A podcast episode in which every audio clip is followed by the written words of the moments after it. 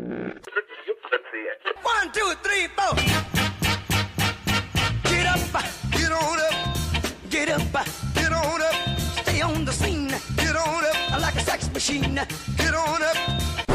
E aí, pessoal, estamos começando o primeiro podcast sondagem para a gente falar muito sobre música. Eu sou Maurício Guenes, curioso e produtor cultural. E também tem nosso amigo Bruno. E aí, Bruno? Tudo bem, Maurício? Eu sou Bruno Brito, eu sou jornalista, sou pesquisador na área de música. Vamos começar agora a falar no podcast Sondagem sobre música de forma geral. Isso aí, Brunão. É, esse projeto aí da gente, a gente se uniu aí fazer esse projeto. Bruno já conheceu há um bom tempo. Um tempinho, né, Bruno? A gente ainda não tinha cabelo branco. E É. a gente sempre falou sobre música. Não tínhamos. Não tínhamos, exatamente. A gente falou sempre sobre música, sempre sobre produção, todas essas coisinhas super legais. E Bruno é um estudioso de música, fez agora um, uma, uma pós, foi, Bruno? Fiz um mestrado em música na Universidade Federal de Pernambuco. Desculpe, né? Mestrado, mestrado. O mestrado é uma pós-graduação, não é errado dizer. Estudei produção cultural. Meu trabalho foi sobre a carreira da Nação Zumbi após a morte do Chico Sainz. Estudei tudo que a banda fez de 97 até 2019. Eu comecei até a dar uma lida, ver se mais deu uma parada, fico devendo, mas a gente vai trazer esse, essa historinha aí nos próximos podcasts que a gente vai inventar de fazer, né, Brunão? Sim, vai ser ótimo. Conversar sobre música e produção cultural é, é sempre bom. Então vamos embora. Bruno, o que é que a gente tem hoje, hein? Então, a gente organizou o podcast em vários quadros. Então, vamos ter quadros de notícia, para relatar o que está acontecendo nessa área musical. No Brasil e em Pernambuco, de onde a gente fala, né? É, nós dois somos moradores do Recife e, obviamente, vamos falar da música feita na nossa cidade né, e no nosso estado. Vamos ter debates sobre questões que estão acontecendo no, na área da música e quais são as consequências desses temas. E, obviamente, vamos olhar para o que acontece no Brasil e no mundo também. Bom, a notícia mais evidente, né, que não poderia deixar de ser falada, é em relação à quarentena do, do coronavírus. Né? E o que é que isso traz com o da música. Minha joia, esse tal do coronavírus está deixando os músicos mais, mais lisos do que lisos. Vice? Eu trabalho já com música há um tempo também, né? E a quantidade de gente que eu vejo aí que tá, digamos assim, é, louco, tá perreado pra caralho pra. Porque acabou o show, entre aspas, até meio de junho, ou até junho, a gente não sabe o que, é que vai acontecer, deixar de acontecer, né? Todo mundo cancelando, festivais cancelando, festas cancelando, pequenos eventos também que tem na cidade, no Brasil, tudo, todo mundo cancelando. Tá próximo de um São João. Primeiro a gente tem a Semana Santa, que ia ter muitas festas, tudo cancelado. São João, possivelmente cancelado, onde faz a circulação da economia de cultura geral, né? Principalmente do Nordeste. Quando chegar junho, fudeu, velho. Mas vamos ver, né? A primeira edição do Abril Pro Rock foi nos idos de 1992, certo? E de lá, de 92 até hoje, a gente nunca teve cancelamento da edição no primeiro semestre. 28 Em anos. 2020, devido em 2020, por causa do coronavírus, o- a produção do evento teve que cancelar o Abril Pro Rock, que é o, o primeiro semestre para o fim do ano. O produtor do evento, Paulo André Pires, só avisou aos, às pessoas que haveria o cancelamento, mas que posteriormente ele ia indicar uma nova data no segundo semestre de 2020. No Brasil, também aconteceu o cancelamento do, do Lollapalooza, que ocorreria em São Paulo, agora também em abril. Né? Mas, diferentemente do Abril pro Rock, o Lollapalooza já indicou uma nova data, que vai ser nos dias 4 e 5 e 6 de dezembro. E algumas, algumas atrações do Lollapalooza é, ainda vão permanecer nessa edição que vai para dezembro. Tanto no Abril Pro Rock quanto no Lollapalooza, a questão é que as pessoas se programam para ir no evento numa determinada data. Uma remarcação, talvez a pessoa não consiga ir e ela vai ter que pensar se vai pedir o reembolso ou tentar realmente reagendar. No Lollapalooza, muita gente que mora em outros estados marca hotel, marca passagem de avião e a pessoa vai ter esse inconveniente de ter que remarcar tudo isso para as datas, né, imaginando também que dezembro é um mês pesado, né, é um mês de final de ano. Os preços sobem, de hotel, de passagem de avião. Então, quem vai para o Lula Palusa saindo de outros estados do Brasil vai ter um pouco de trabalho para conseguir conferir essa edição de 2020. Tem algumas pessoas que iriam para o Lula, inclusive uma pessoa que trabalha comigo, uma estagiária, que tinha marcado hotel, tinha marcado tudo, desmarcou, companhia aérea foi mais fácil, você passa para outra data, muitas companhias aéreas já fizeram o inverso e, e, em vez de fazer a troca, estão devolvendo até 40 dias, 50 dias o, o valor. Tá complicado, isso tá complicado. É, fico pensando em produção também, porque pelo menos lá, diferente daqui do Abril, que 80, acho que 80% do esse ano acho que no Abril tinham duas ou três bandas de fora, se eu não estou enganado. Mas o grande potencial do, do Lula é que são bandas de fora, né? Que fazem o circuito Chile, Argentina, tudinho, que você tem que fazer um pré-contrato, que você paga antecipado, que você, é, não só as bandas de produção, mas até sonorização, é, alimentação, hospedagem, tudo isso você faz um, um, um contrato antecipado que vai para onde essa grana? Quem paga a conta? Tá entendendo? Claro que eu sei é. que são, tem, tem, tem produtores e produtoras que eles fazem junta e quem bota o dinheiro é a produtora, claro que tem que entender um, um momento nunca acontecido na história da humanidade, né? Pelo menos é isso que a galera diz. Pau, velho. É, por outro lado, as bandas tiveram que cancelar é, os shows que iriam realizar porque a, a recomendação para ficar em casa é para todo mundo. Por exemplo, o Guns N' Roses é uma das atrações do Lollapalooza nesse ano e nos Estados Unidos não há nem fluxo de viagem de bandas nesse momento. De certa forma, tanto o evento vai ter prejuízo, mas as bandas também não vão entregar os shows que estavam contratados, né? por, por, questões óbvias. Né? Então, é o, todo mundo sai prejudicado aí. E o público que não puder comparecer na remarcação da data, né, sai frustrado, né?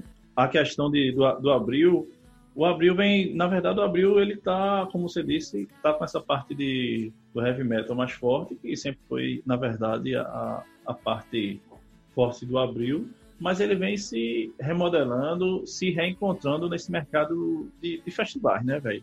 Mas tem, uma, tem duas ou três bandas, eu não me lembro, que são de fora e que vinha gente de Natal, vinha gente de Fortaleza, vinha gente de Maceió. Mas o custo é mínimo, né? Porque você ainda tinha tempo, ia ser em abril, então o que é que você gastava? Era ônibus, o que é que você gastava? Era é, é, van, um transporte lá que você queira e eu acho que até mínimo Agora. Prejuízo, né? Não sei de Paulo, porque eu não, não sei outros projetos que o Paulo faz o ano todinho. Fora ele, ele dá palestra, ele faz uns encontros aí pelo mundo. Mas o de, de mercado, eu não sei qual é o prejuízo dele. E ele Sonado, né? Sonado tá com ele também, a irmã. Enfim. Veja, o Lula Palusa confirmou que algumas atrações vão se manter na remarcação da data. O Abril pro Rock não deu essa garantia. A remarcação que ainda nem tem data definida.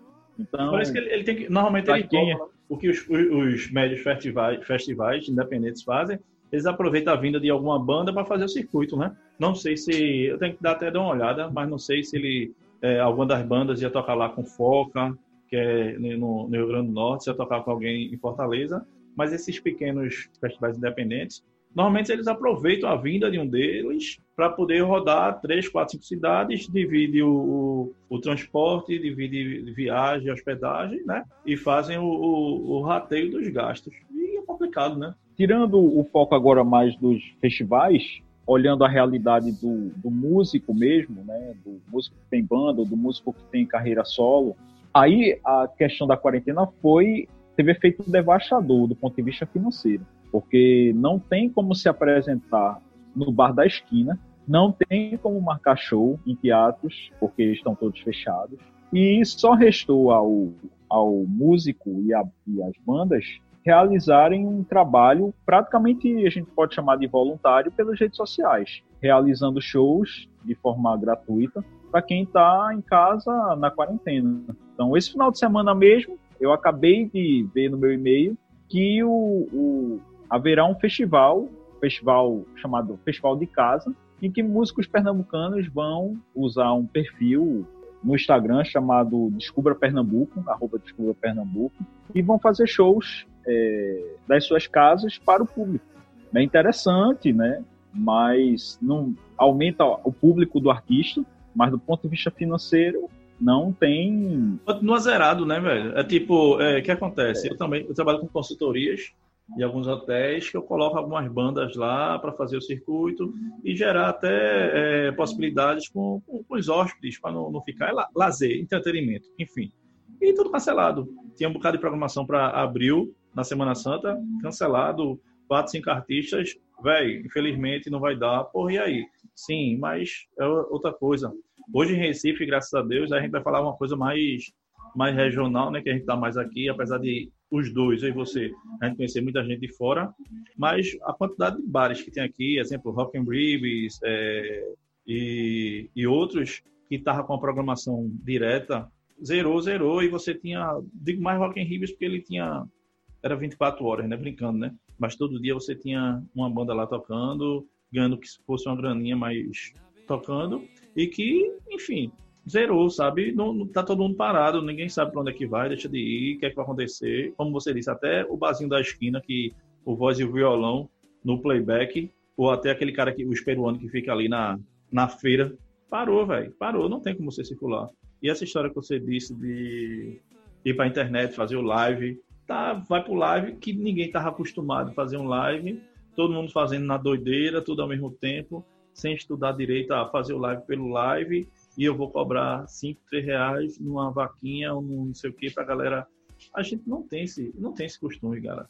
Não tem, não, não tem nem o costume de fazer é, a vaquinha que o pessoal faz, é, botar um CD novo de um artista, uma pintura, um livro. Mas não tem, o brasileiro não tem esse costume, saca? Eu fico preocupado. Preocupado eu fico porque eu tenho trabalho na área, tenho muitos amigos que trabalham na área. Eu não gostaria que um abril por rock fosse cancelado. Eu não gostaria de. Tem até, até esqueci. Tem um festival em maio que trocou de fevereiro para maio, que foi o Raimundo Treiloso, que também está na mesma situação, sabe? Na mesma situação. E aí, você vai fazer o quê? O que é que você tem que fazer? É, eu acho que é tempo, na verdade, do artista chegar, opa, vamos parar, não vou fazer na doideira não, o que é que eu preciso fazer agora? Vou estudar para lei de incentivo, vou, vou estudar para fazer projeto, vou estudar para juntar um bocado de amigo meu músico, que Recife eu acho que só, só perde para a quantidade de farmácia, porque aqui músico tem, viu? Farmácia tem para caralho também. Enfim, o que é que a gente tem que fazer? Eu acho que é um estudo, é um estudo doido, mas é um estudo comunitário. Aproveitar a palavra que é toda comunitária agora, né? É, é ter, ter alguma solução.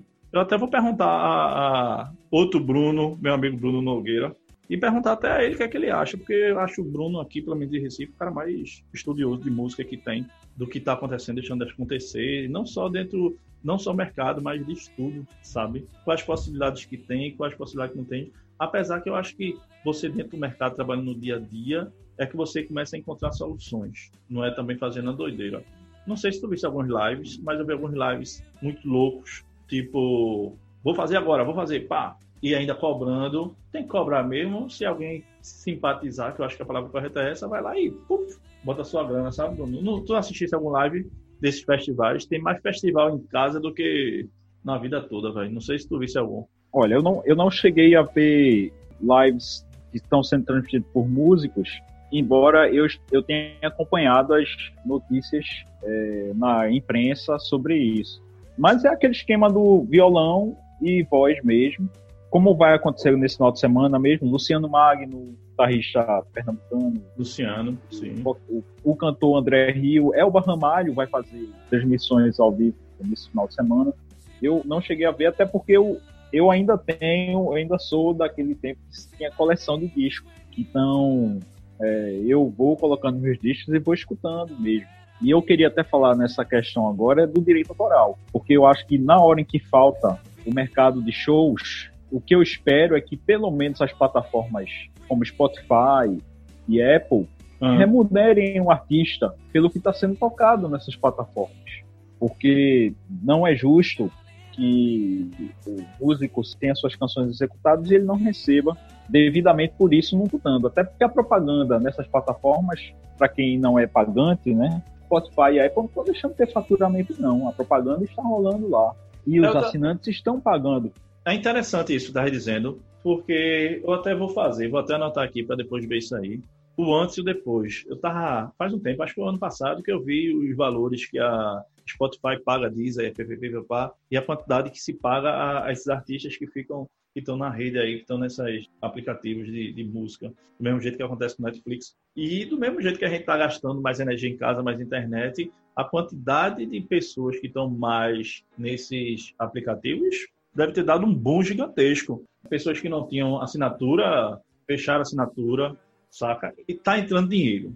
Não sei se para mim ou para tu. Nem pra, quer dizer, nem para mim nem para tu tá entrando dinheiro.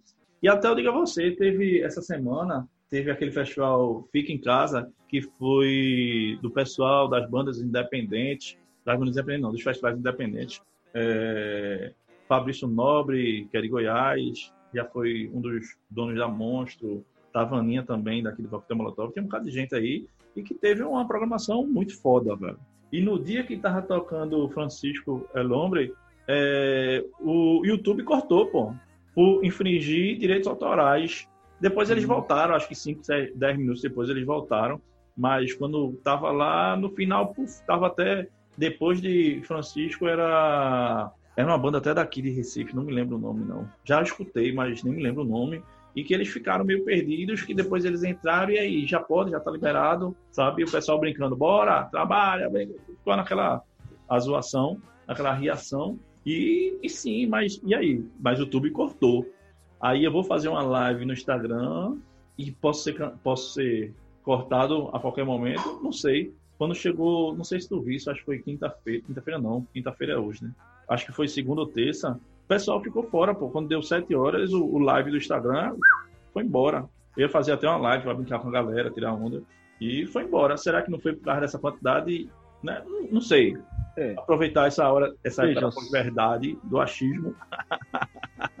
a quantidade de dados circulando na rede houve aumento, houve aumento exponencial. O que alguns provedores e alguns produtores de conteúdo têm feito é baixar a qualidade das mídias para poder facilitar a transmissão dos dados. Tanto é que a Globo mesmo, a, a Globo Play anunciou que iria reduzir, e a Netflix também anunciou, anunciaram que ia reduzir a qualidade dos vídeos. Acredito eu que Spotify e Apple também tomaram a, a decisão de, de talvez reduzir a qualidade do áudio para poder transmitir melhor de forma contínua acho muito difícil que no Spotify a gente não esteja escutando o MP3, é. que já é uma mídia de tamanho é, bastante reduzido. Eles devem ter alguma coisa então... no sistema deles que, que rola isso aí. É, essa semana eu estava vendo aqui um filme, acho que foi no Netflix, se eu não estou enganado, e eu me lembro quando eu baixava aqueles filmes pirata em RMVB, que vinha todo pixelado algumas partes,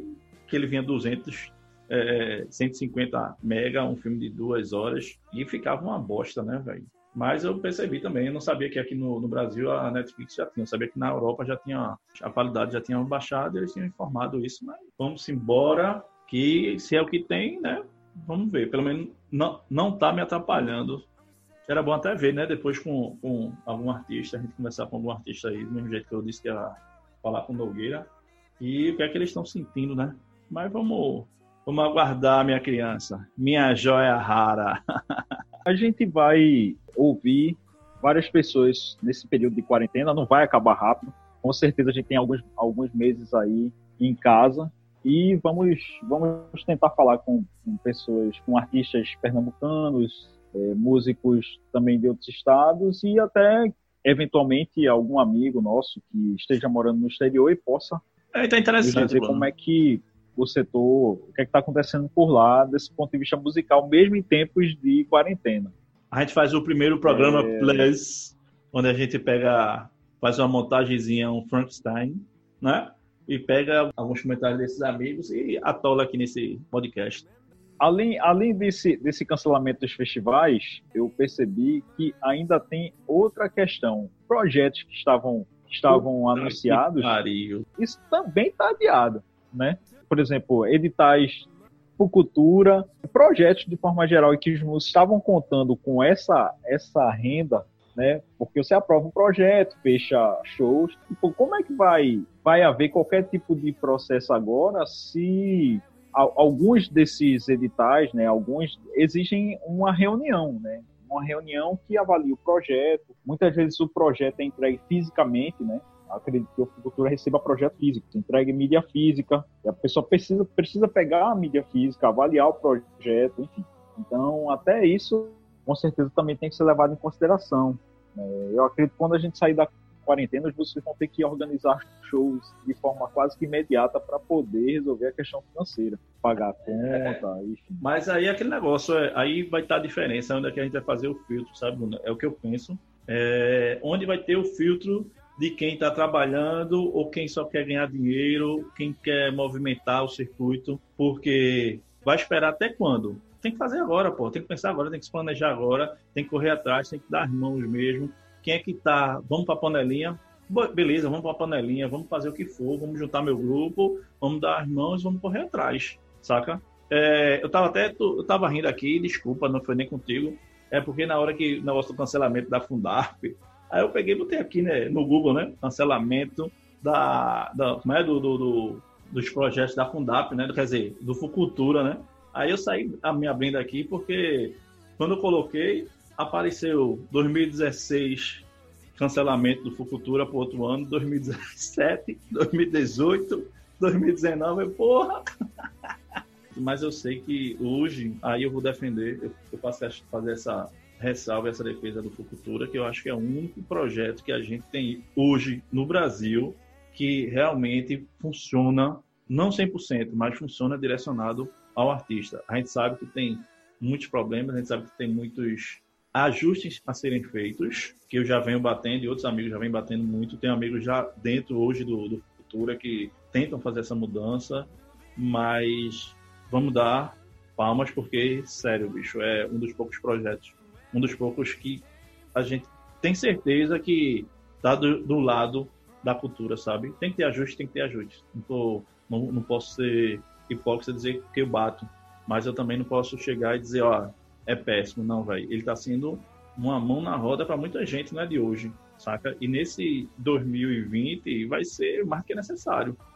Com cultura na área musical, se for comparar com outros estados, eu, eu talvez eu não veja programa na área de música melhor. Governamental, né? Não tem.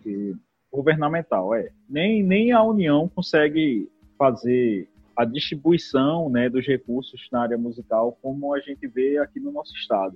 A verdade é que existe também uma certa burocracia na forma como o governo é, tem que lidar com a papelada. Há muitas regras. Então, é natural haver um cancelamento de uma etapa para haver um ajuste legal, mas certamente não, não iria ser no nível que a quarentena está impondo.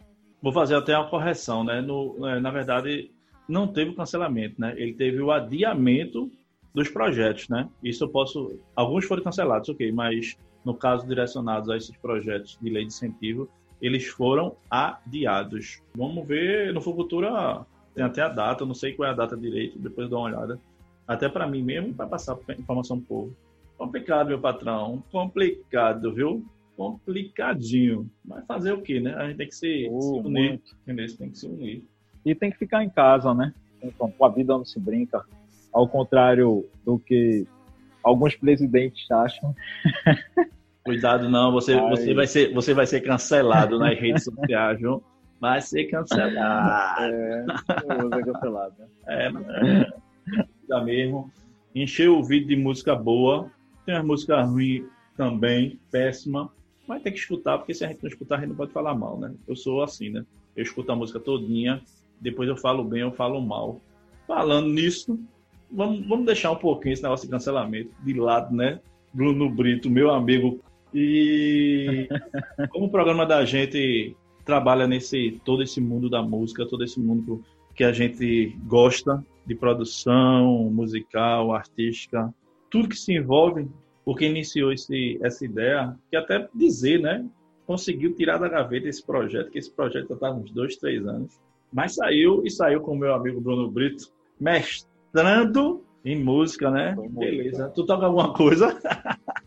Eu toco violão e, e toco guitarra. O mestrado em música não exigia que a pessoa fosse músico. Até porque o entendimento da, da linha de pesquisa da Federal é que todos podem fazer pesquisa em música, em música não precisa ser necessariamente um músico. E os editais seguintes, eu fiz parte da primeira turma. Os editais seguintes, eles continuaram na mesma linha. Então, hoje, qualquer pessoa que tenha interesse em pesquisar música pode se inscrever no mestrado em música e escrever sua dissertação. Porra, massa. É, e é, é, é, importante dizer isso, porque tem programas no país que é, existem certas agências de pesquisa que exigem, sim, que a pessoa tenha formação musical. Né? No da Federal, não, as duas linhas de pesquisa que existem hoje não cobram isso do aluno.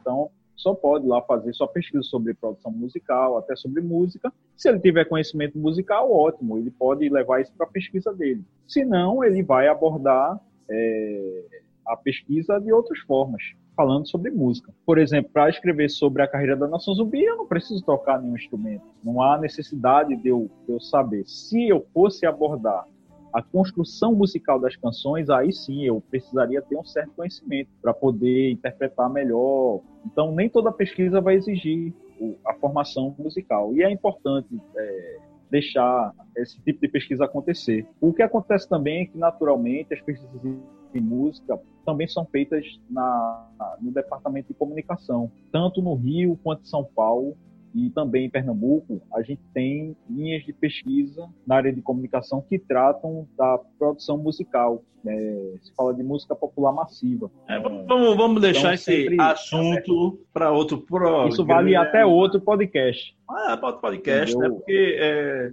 eu até outro dia estava conversando, rapidinho, antes que a gente perca, tem muito músico bom que está dentro da Universidade Federal de Pernambuco, não só dentro da Universidade Federal de Pernambuco, mas em outras universidades federais, mas direcionando para cá que são maravilhosos. Tipo, tem, tem, porra, tem gente maravilhosa, bicho, que tá saindo aí do, do da, da, música, que trabalha com pesquisa. Olha. É foda, velho. É foda. Eu acho que é, é, um problema pra gente botar e chamar esse povo e vamos embora. É. Agora, só pra encerrar essa questão da, da, do, a questão da quarentena do coronavírus, hum. outro dia eu tava conversando com uma amiga minha e ela me mostrou a música O Dia que a Terra Parou. Claro que eu já conhecia a música de Raul Seixas, mas a letra ela se encaixa totalmente no período em que a gente se encontra agora. Não, é, Essa, nesse tempo. Né? Juntar, juntar ela, ela é maravilhosa, e juntar ela com aquela canção de Simone, Como será? Ó, por isso que eu sou produtor, velho, porque músico, tô fudido. Acabou-se.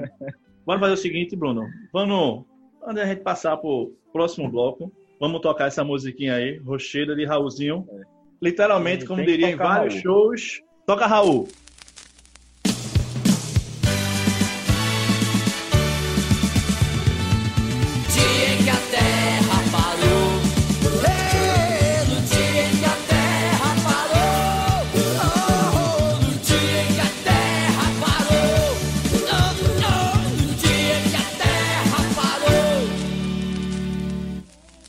Minha joia rara, Vamos agora para o segundo bloco. Projeto da gente, sondagem. Já a gente também traz coisa nova, né? Músicos, artistas novos. Qual artista de hoje, Brunão? Diz aí. Não, a artista de hoje, o nome dela é Flávia Ferro. Ela é pernambucana, já tem dois discos lançados. Né? O último é, se chama Virada no Giraia, foi lançado no final de 2019 e arrebatou a crítica musical e também tem conquistado muitos fãs, não só em Pernambuco, mas no Brasil. Hoje mesmo olhei o canal dela no, na plataforma de streaming Spotify e fiquei surpreso porque as duas cidades onde ela mais tem ouvinte não é o Recife. A primeira é São Paulo, com, com cerca de 9 mil ouvintes, e o Rio de Janeiro com 4 mil ouvintes. Né? Mas ela tem, ao todo, 47 mil ouvintes mensais na plataforma Spotify. Então, e o Recife fica em terceiro lugar, é, com 3 mil ouvintes. Belo Horizonte, ela tem 2 mil ouvintes e Brasília ela tem 2 mil ouvintes. Isso a gente Obviamente, tá falando só, do, só falando só do Spotify, né? Se você for jogar só do Spotify. no YouTube, tem uma tuia. Se você jogar no, no Deezer, tem uma tuia. É como eu faço até uma brincadeira. No, no xadrez, no xadrez do, do da parte de música, é tipo, quando sair Antônio Carlos Nóbrega, ela entra naquele vácuo dele ali sabe? De artistas antigos para artistas novos, que são excepcionais. Eu mesmo sou fanzaço de Flyra, não tenho Olha, amizade, tem... não tenho amizade com ela, mas tipo assim, mando pro pessoal em São Paulo, mando pro pessoal fora, mando o link, é casada com, com como é o nome dele? Igor de Carvalho, que é outro maravilhoso. Ela é, é o que eu digo, digo a muita gente quando o pessoal pede consultoria, vai conversar, Bruno, que ela é, ela é realmente um artista, velho. Ela dança, ela canta, ela planta bananeira, ela faz o discurso dela que eu acho foda, que tá faltando muito isso no artista, sabe? Essa verdade que Flyra tem, que é político. É porque o pessoal acha muito político, é o verde contra o vermelho contra o azul, parece jogo de war, né? Mas não é, velho. Ela é, ela tem um discurso muito foda, um discurso de empoderamento, um discurso feminista, um discurso de, de igualdade social muito foda, velho. Que não tem, são poucos artistas que têm essa coragem, sabe? E que falta, velho. Falta, falta de verdade, velho. Eu também acho que as letras das canções dela, ela também é uma autora. Eles trazem um, uma modernidade ao, ao, atualizar temas nas letras. Então, essa questão da, da valorização da mulher é bem presente na obra dela.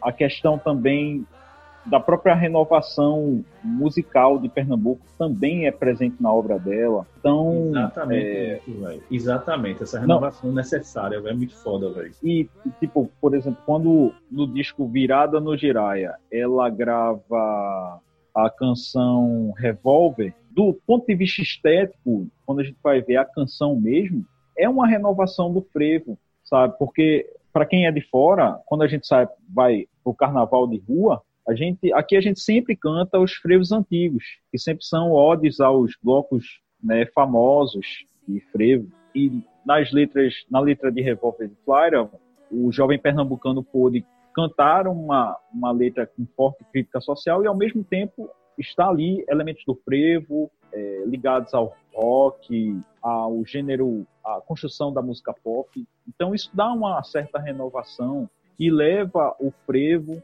e leva a música pernambucana e a crítica social para outros patamares que não atingiam. Então, é, eu acho que realmente ela é uma artista que tem aí uma forte projeção e atingir outros públicos, outras plataformas e sempre numa trajetória crescente. É, eu, eu acho o Flyer importantíssimo para a música pernambucana.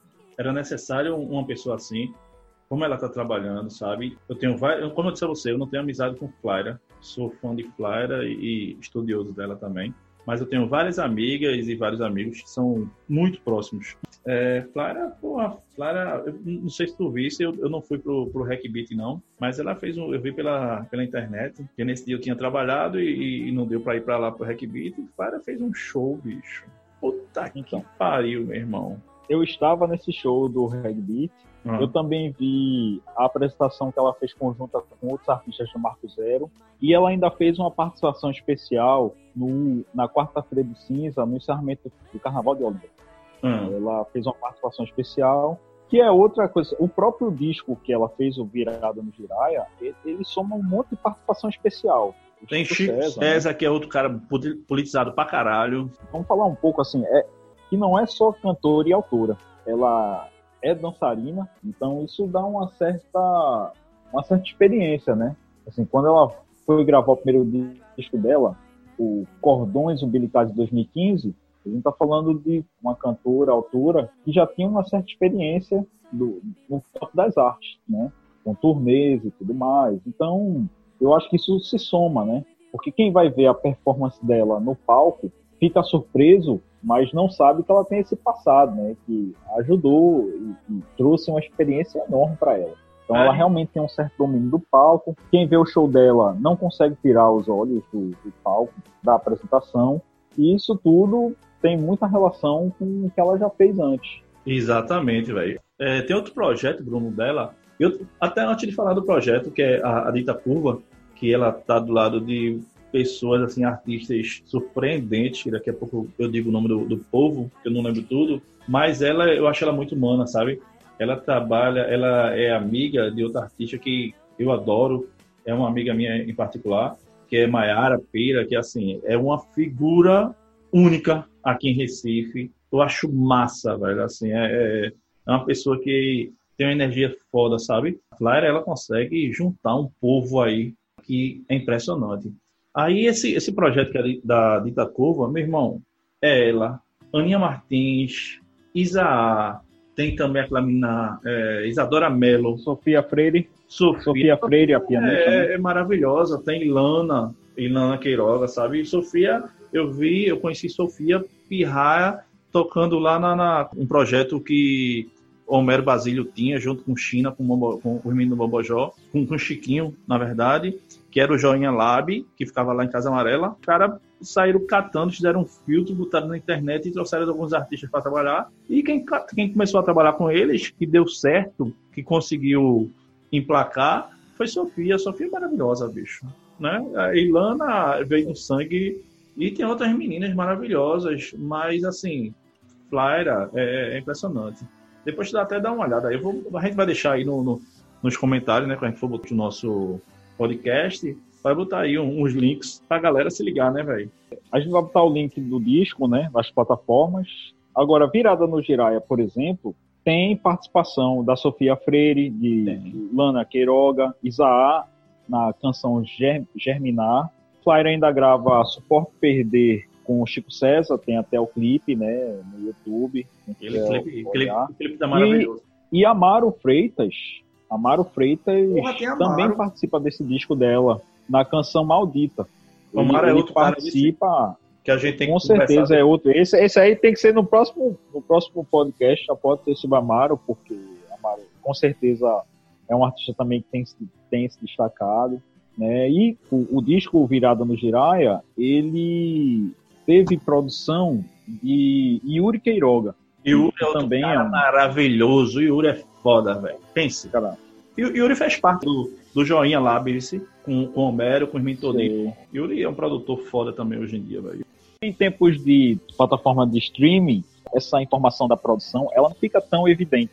Mas quem ainda compra o disco em mídia física, né, ainda olha essa questão da ficha técnica, né, do, do disco e é algo que realmente assim vale muito a pena. É, aqui, falando nisso, quem, quem tiver afim de pegar, de ver discos físicos, ter aquele tesão, ver ficha técnica, né, ver capa, velho, dê uma passada na Passa Disco. Publicidade de graça, viu? Pelo tesão.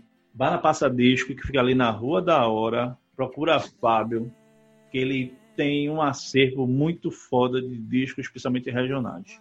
Pode ir lá, velho. Pode ir lá. Vai ter desconto não, viu? Sem desconto, ajuda aí para a, a cultura continuar rodando. É, e, e também tem outra opção, né? Porque, por exemplo, eu já fui a alguns shows de Flyer. No Reggae por exemplo, ela anunciou que estava vendendo os discos. A produção dela estava vendendo os discos e em shows, casas, assim, shows com ingresso pago, né, fechados, ela também faz a mesma coisa. Então, os próprios músicos também têm vendido seus discos nos shows. Eu acho que é uma, é uma forma também de facilitar né, o acesso à mídia física. É verdade. Imagina. Tesão, que... né, Tem tesão. Eu, eu mesmo tenho, eu tinha, na verdade, né? Não tenho mais não, que hoje tudo. O que é que eu faço hoje em dia? Hoje eu ganho de presente ou para ver se tá legal, não sei o quê. Eu faço uma cópia para mim roda um pouco dentro do carro, porque eu gosto de escutar umas 3, 4, 5, 6, uns 10 dias dentro do carro. Até o pessoal tem esquenta, vai pegar carona e faz. Só tem esse disco, é?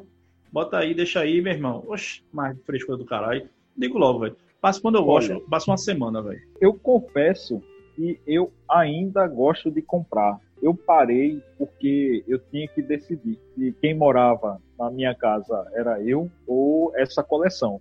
Então, porque colecionador tem que ter espaço físico.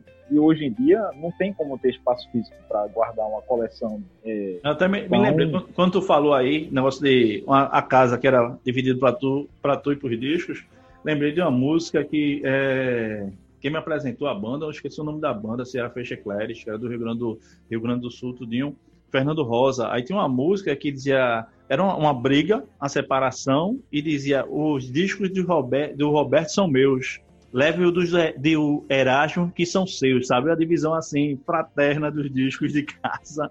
É, Brunão, Brunão, Brunão. E aí, gostaram do nosso podcast de hoje? Eu, eu acho que eles estão na dúvida. Eles estão na dúvida se gostaram ou não. É uma, uma coisa que eu queria fazer sempre, mas eu, eu nunca, nunca tive a oportunidade. Você lembra do nosso amigo Samira Buana, aquele radialista, apresentador? Ele mandava um ter, uma ternurinha pro povo, né? Pronto, minha, minha oportunidade agora, mundialmente, mandar uma ternurinha para meu amigo George, que está lá em Petrolina, que vai escutar a gente aí. George, uma ternurinha para você. Outro também para meu amigo, para lembrar do meu amigo Hugo Montarroz, que numa visita que a gente fez lá a ele, há um tempo atrás, Samira perguntou: E aí, Hugo Montarroz, sua família trabalha com carne de charque lá em, em Ribeirão, né? Uma ternurinha lá pro pessoal de Ribeirão. Nem lembro se era Ribeirão, velho. Meu irmão, é uma figura, velho. Figuraça, velho. Manda aí, manda aí tua ternurinha. Vai mandar tua ternurinha pra quem? A minha ternurinha vai para um amigo meu chamado Zózimo. Ele mora em Paulista e tem um projeto de para ensinar capoeira de forma gratuita para as crianças do bairro onde ele mora, em Paulista. Então, eu achei um projeto legal e ele merece uma ternurinha. Vamos ficar por aqui hoje. Para a semana tem mais. A gente vai deixar e-mail, vai deixar o contato meu e de Bruno Brito, botar todas as informações aí para vocês entrarem em contato com a gente via direct, via e-mail. E é isso aí. E aí, Bruno? O que é que tu tem É, para e- dizer, menino? Mostra aí, minha joia. É importante, a gente quer ouvir a opinião dos nossos ouvintes, o que é que eles escutam hoje, quais são os gêneros de, de música que eles gostam e o que é que eles têm feito nessa quarentena e que discos estão escutando. Então manda sua sugestão, pode sugerir também temas para debate, E se o povo quiser participar ao vivo, no dia que a gente for gravar. também pode. Beleza? Valeu, Brunão. Cheiro nesse coração. Valeu. Vamos embora enfrentar essa quarentena. Calma, solta a música de Flávia, menina.